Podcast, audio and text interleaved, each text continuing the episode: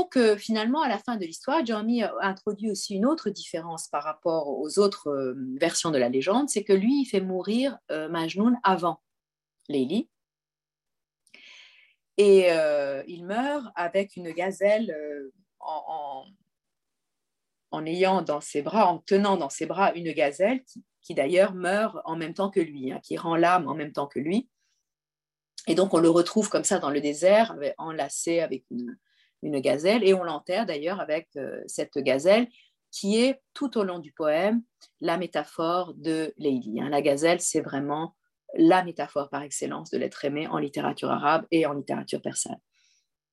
Et donc, euh, il meurt, et ce n'est qu'après cette mort de Majnun que euh, Leili meurt aussi. Et je pense que euh, si Majnun a introduit cette petite différence, s'il a voulu que Majnun meure avant euh, Leili, c'est à nouveau pour, euh, pour bien nous montrer que ce qu'il est en train de nous raconter, c'est l'histoire d'une initiation par l'amour. Et toute initiation par l'amour se termine par une mort à soi.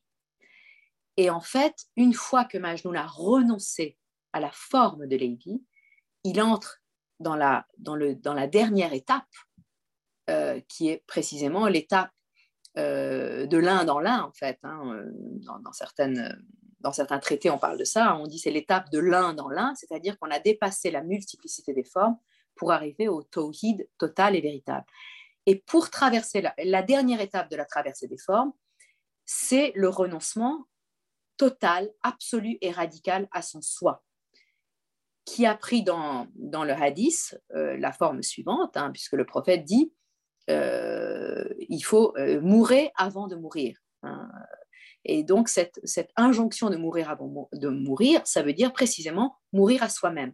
Et donc, la mort de Majnun n'est jamais que, la, que la, le résultat euh, naturel de son initiation spirituelle, c'est-à-dire cette mort à soi va se manifester ensuite par la mort de son corps.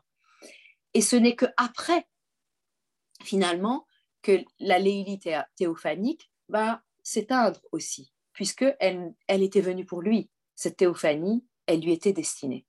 Donc elle va aussi s'éteindre, et ils seront enterrés d'ailleurs au même endroit, l'un à côté de l'autre, pour manifester précisément euh, cette union de l'âme avec le bien-aimé qui n'est possible que au-delà de la mort à soi.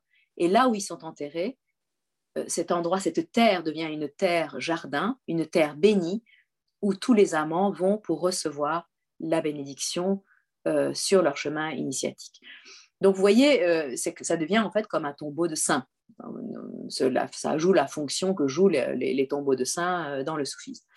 Et donc, donc voilà l'histoire de Majnun racontée finalement, si on veut la résumer, c'est assez rapide à raconter.